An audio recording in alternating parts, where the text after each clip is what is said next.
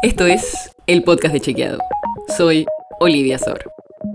Hoy vamos a hablar de economía y más específicamente de crecimiento. Porque en una entrevista que le hicieron al presidente en el diario Perfil, le preguntaron qué balance haría de sus tres años de gestión. Alberto Fernández contestó que, y cito textual, logró poner en marcha la economía y que de los cuatro años que gobernó habrá sido, después de Néstor Kirchner, el único presidente que logró hacer crecer a la Argentina tres años consecutivamente. Nosotros fuimos a ver qué dicen los datos y no es tan así. Lo que dijo el presidente es apresurado y ahora te cuento por qué. Para empezar, es cierto que, como dijo Alberto Fernández, la presidencia de Néstor Kirchner fue la última en la que se registraron tres años consecutivos de crecimiento del Producto Bruto Interno, del PBI. Pero todavía no está confirmado que durante la gestión del Frente de Todos, la economía vaya a crecer tres años consecutivos. En 2020, el primer año de gestión, el PBI cayó 10%, sobre todo por las restricciones generadas por la pandemia del coronavirus. En 2021, la economía sí tuvo una suba, también alrededor del 10%, rebotando después de la caída que había tenido en 2020 y recuperando casi la pérdida. En 2022, según los últimos datos oficiales, al tercer trimestre, el PBI aumentó casi 6% en relación al mismo periodo del año anterior.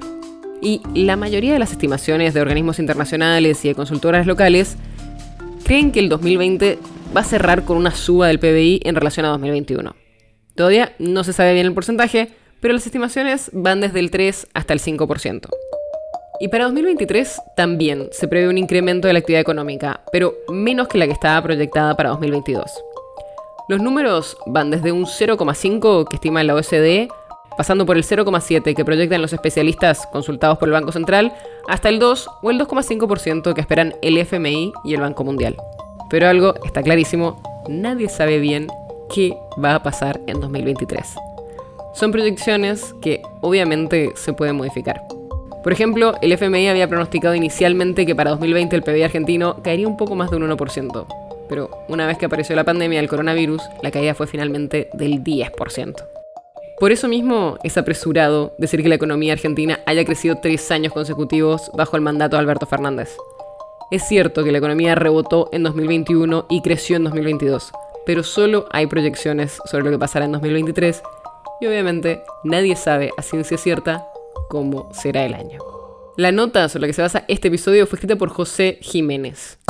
Si quieres saber más sobre esto y otros temas, entra a chequeado.com o seguinos en las redes.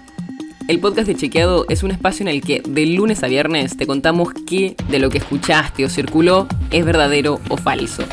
te traemos datos para que puedas entender mejor las noticias tenés una idea, algún tema del que te gustaría que hablemos en un próximo episodio, escribinos a podcast.chequeado.com. Y si te gustó este episodio, seguinos en Spotify o en tu app de podcast favorita y recomendanos a tus amigos. Es una producción de Chequeado, producción colaboración con Posta. La producción está a cargo de Martínez Lipsuk y Sebastián Chávez. Y la edición es de Nacho Garteche. Yo soy Olivia Sor. Hasta mañana.